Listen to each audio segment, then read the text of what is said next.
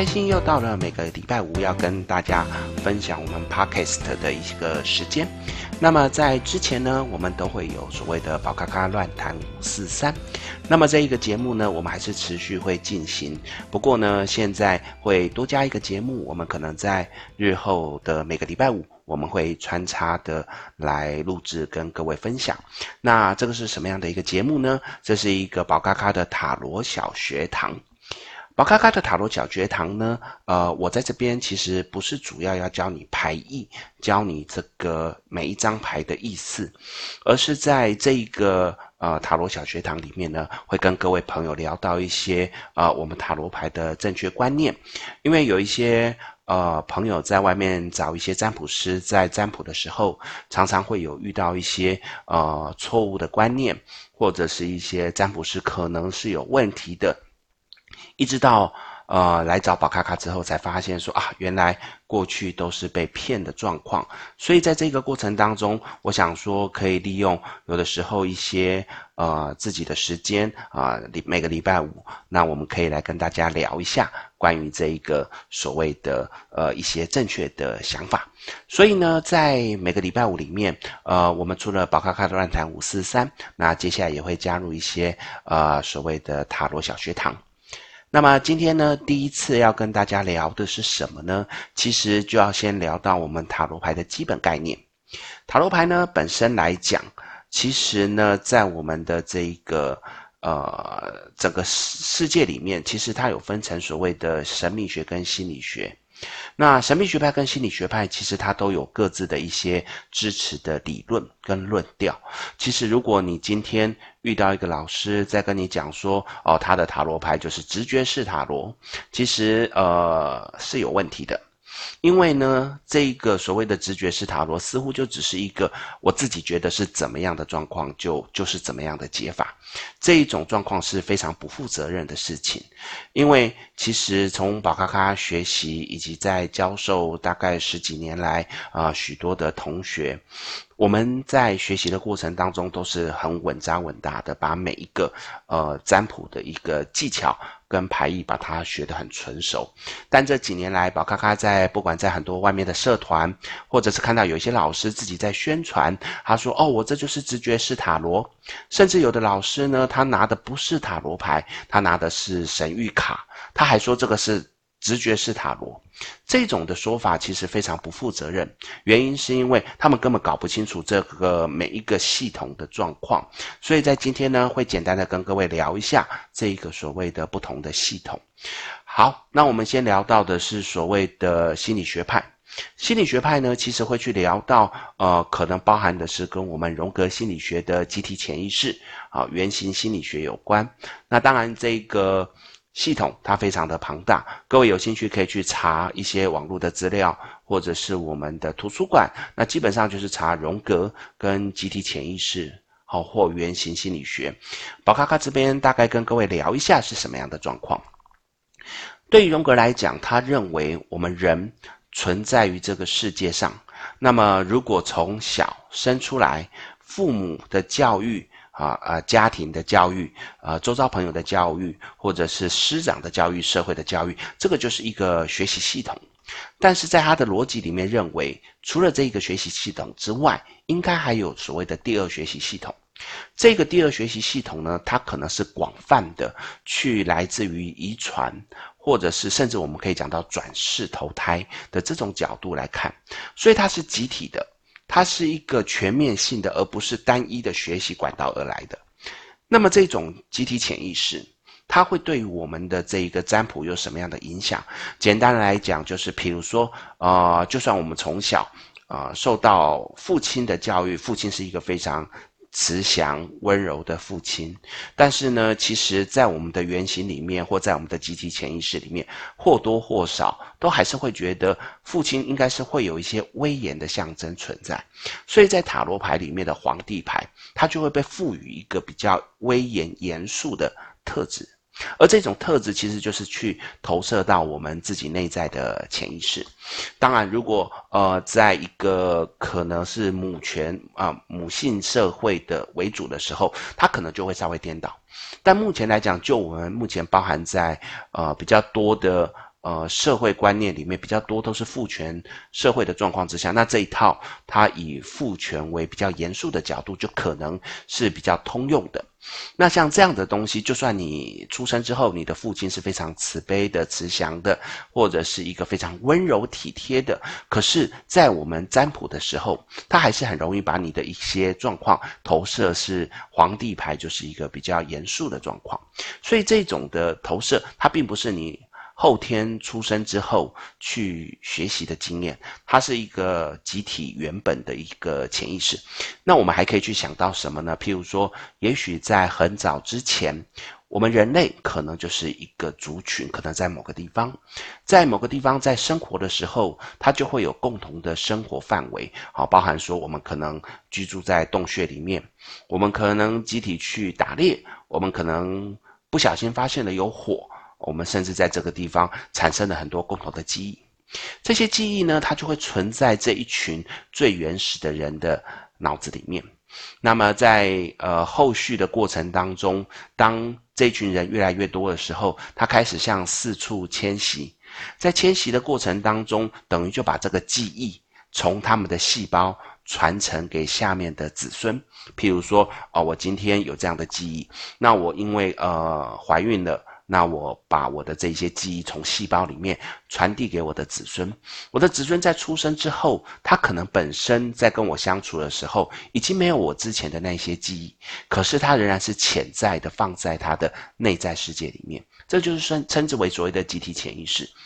那么，当我们的人一直不断的蔓延、不断的迁徙，拿到我们的五大洲，然后到处都被迁徙的状况，其实那个最原始的集体潜意识还是存在。所以，对于荣格的这一个原型心理学来讲，它就会变成的是说，这些讯息它会被投射在我们的塔罗牌，或者是神话故事啊，甚至曼陀罗、炼金术、梦。这一块里面，它都会从里面去投射部分的一些状况，所以其实像我们有一些解梦学，有一些老师可以去从你画的曼陀罗里面去知道你有什么样的情绪，这个都是会从这一块的心理学里面去分析出来，所以它其实是有它一定很深的一个基础需要我们去了解的。再来，我们聊到的是神秘学系统，神秘学系统呢，它就会像是一个呃，譬如说。呃，今天我好像有一些记忆，这些记忆呢，可能它会存在一个资料库里面。这个资料库呢，我们从印度哲学里面去聊到，它叫做阿卡西记录。那当然，有的人翻译叫做阿卡莎记录。那么阿卡西记录呢，它就会变成像是一个宇宙的资料库。当然，在不同的老师解析里面，他会用不同的方式去阐述。那么宝咖咖所阐述的方式，就是把它当作是一个宇宙的云端硬碟。这样子的云端硬碟，就像我们在家里用云端硬碟，你可能不知道这个硬碟在哪里，可是你可以知道，你可以从里面收集相关的资料，也可以去存入相关的资讯。所以，从你过去生活的经验，它会被存在里面；现在你所经历的事情，它被存在里面；未来你所可能的脚本，它也在里面。当我们的人在这个时间运行的时候，其实它就是一直在读取。跟写入这样的动作，那我们的塔罗牌，它在呃协助我们占卜的过程当中，它等于就是借由塔罗牌这个工具来进入到这个阿卡西记录里面。去记录到里面去读取，包含的是过去的一些问题，现在的一些资料跟未来的可能性。那么用这样的方式来解读的话，相信各位朋友比较能够理解神秘学它会有一个这样子的关联。当然，还是会有人会去聊到包含量子缠绕或是量子力学这一些东西。那这个如果以后有机会再来跟各位分享我所知道的这一些讯息。那么我们再回到我们的阿卡西记录。所以也是从这个地方去衍生。既然我们过去是属于被记录在我们的这个记录库里面，所以其实塔罗牌它要去算过去所有的事情是算得到的，包含的是如果我们承认有所谓的前世，其实我们是可以从这个资料库里面去收集相关的资讯，一直到前辈子、好几辈子。可是未来它是一个脚本，脚本呢，它就像是一个我写出来的脚本，可能会往这个方向走。可是我们的演员他可以在这里面有即兴表演，或者是也许我们的导演在未来他可能会随时去调整、修改我们的这一个呃脚本。所以其实我们的这一个阿卡西记记录，或者是我们的塔罗牌，其实一般都不会建议算得太远，包含的是可能半年。一年大概是极限，因为超过这个时间，其实你会发现有很多数字是一直在变化的，有很多的问题可能会因为这样子而就改变。也从这样子，我们可以去聊到，其实不要把塔罗牌当做说算出来就一定会这样，因为就像我们讲的，它是讲未来的脚本。如果今天我们去发现你未来是有一个比较不好的一个状况出现，其实在这个过程当中，你可以借由找寻方法。来让自己去趋吉避凶。当然，有一些事情可能非常的大，可能很难去完全的改变，但至少不能改变的状况之下，我们可以去改善。如果改善的状况不如我们的意，我们可以有心理预期的准备，至少心理在心理的调试上面就会比较呃放松。所以呢，其实塔罗牌它有更大的功能，除了去让我们了解过去的一些问题之外，它也是针对于未来的预测，像是先打预防针，或者是先去了解之后尝试去调整。所以今天如果有一个老师，他跟你讲说，我算的是一百趴的准。基本上来讲，我觉得你可能对这个老师所说的，可能就要稍微再呃参酌一下，因为毕竟未来的路是掌控在我们的手中，有很多的时候，其实会因为你的一个信念改变了，其实未来就跟着改变。那塔罗牌我们为什么还要算呢？如果它都会一直改变的话。其实呢，因为在这里面，我们还是会去抓出比较大的可能性，譬如说百分之八十、百分之九十，你可能会往那个方向走。因为塔罗牌从你内心的世界去推演未来可能会走的走向。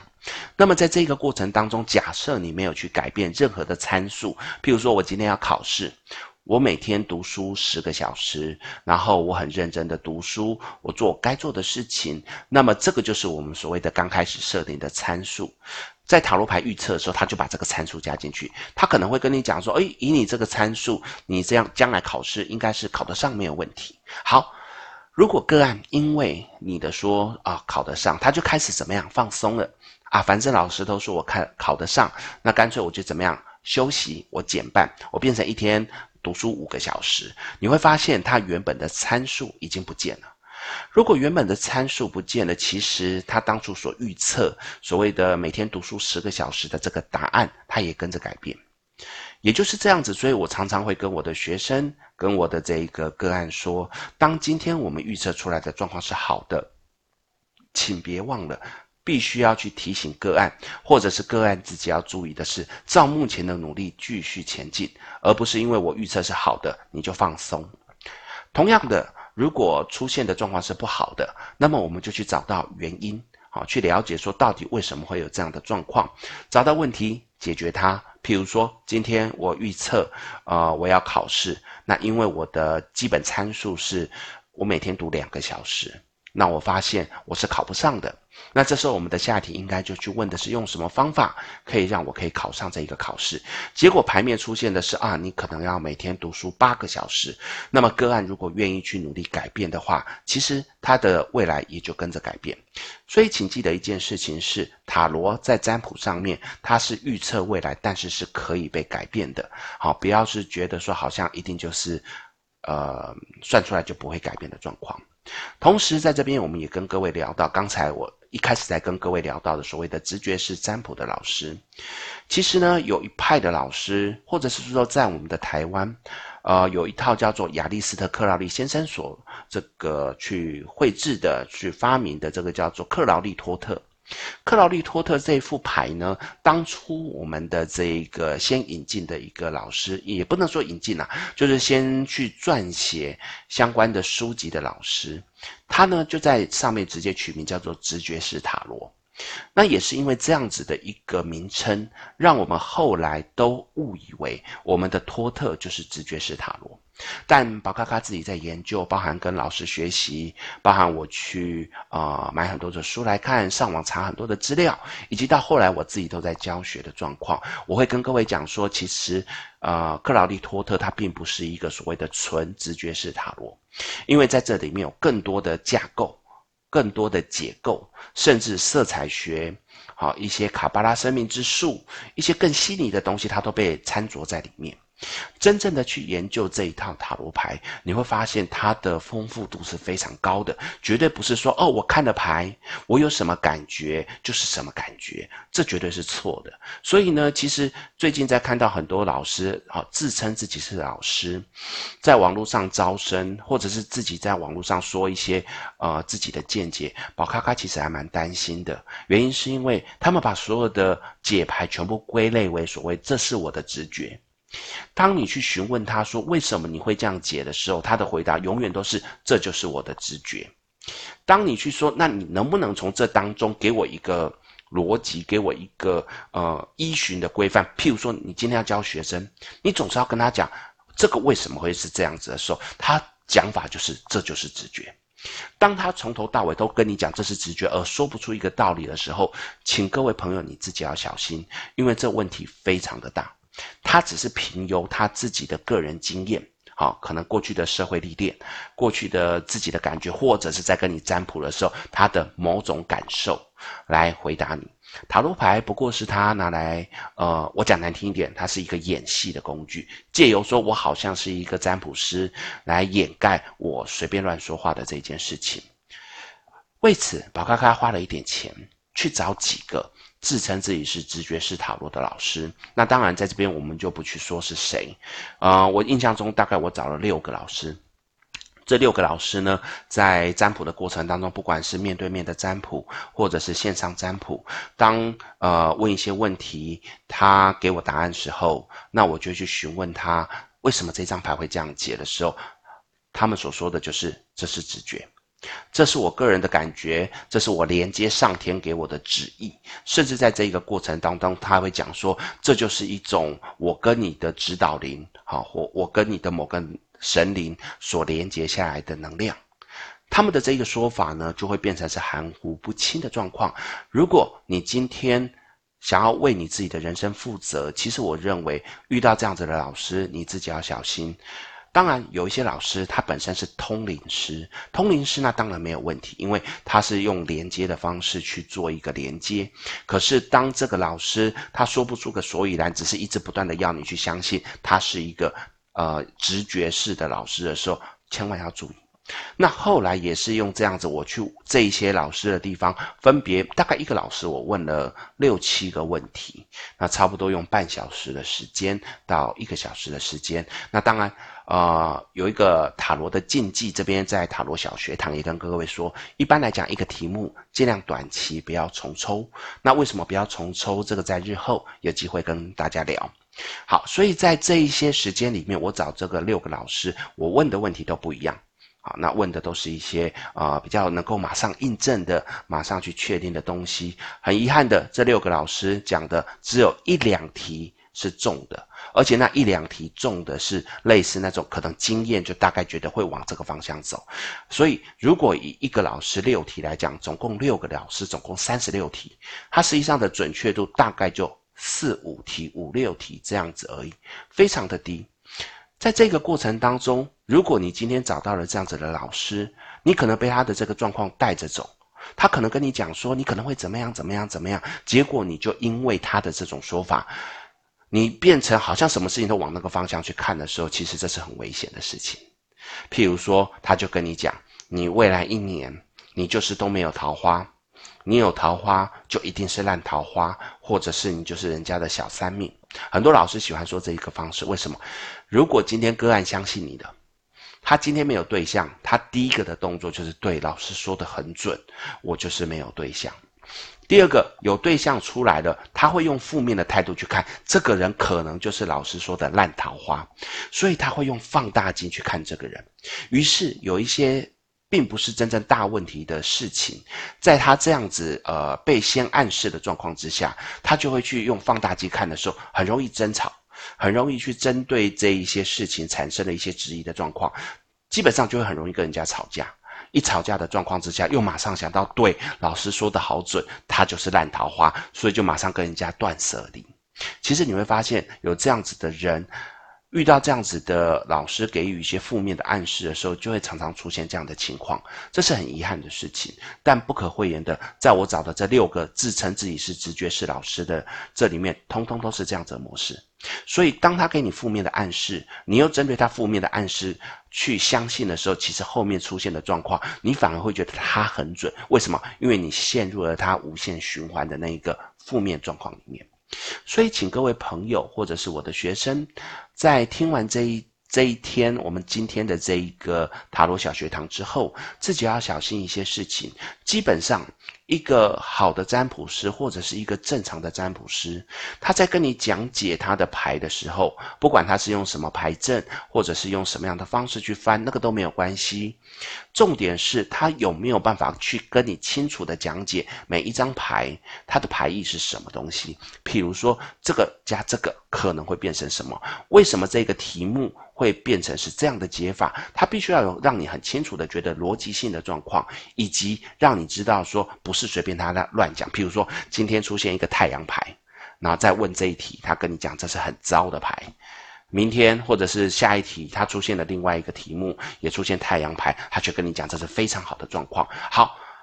某些题目他可能会出现这样的状况，可是他是不是可以去讲清楚，让你知道说，哦，原来这这一张太阳牌在这个题目里面是不好的哦，我了解。而这一张太阳牌在这个题目里面是好的哦，我了解。如果你没有办法被说服，请你去持续的质疑他，因为太多这样子问题的人。呃，已经在目前的宝咖咖所知道的整个氛围当中啊，社会氛围当中一直不断的出现。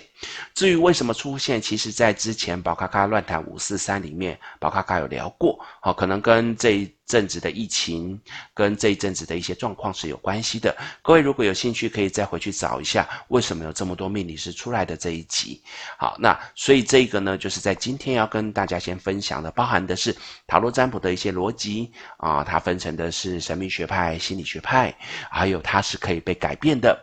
不要被那一些自自称自己是直觉式心理师啊，sorry，直直觉式占卜师所欺骗。好，那这里是我们在今天第一天要先跟大家分享的事情。当然，在接下来，除了我们的宝咖咖乱谈五四三，我也会开始慢慢的加一些宝咖咖的塔罗小学堂。好，那这一些事情呢，都是以我的角度，那去跟大家分享。如果你觉得这里有一些想法是跟你不同的，也欢迎留言来一起讨论。在这个过程当中，我们持开放的态度去讨论所有的可能性。当然，如果我的角度是错的，是偏颇的，也欢迎你来跟我讨论。那如果真的是我的问题，我会很愿意的在包含自己的粉丝团上面来跟大家道个歉。但是如果你是我所说的这一些老师，请你好好的反省，因为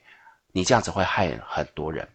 请好好的去重新学习，把自己的基础打好，这是很重要的事情。我们去赚人家的这个钱，好赚人家的这一个占卜的费用，除了去协助人家之外，更重要的是要给正确的方向，而不是只是自己觉得怎么样，就一定要人家去遵守。有很多的这一些状况，我都会在接下来的塔罗小学堂再来跟大家分享。如果你喜欢，欢迎订阅我的 Podcast。那我们在下个礼拜呢，会有什么样的节目，我们就等下礼拜再跟大家分享喽。谢谢大家，呃，来聆听我今天的哇咔咔塔罗小学堂。我们下一次见，拜拜。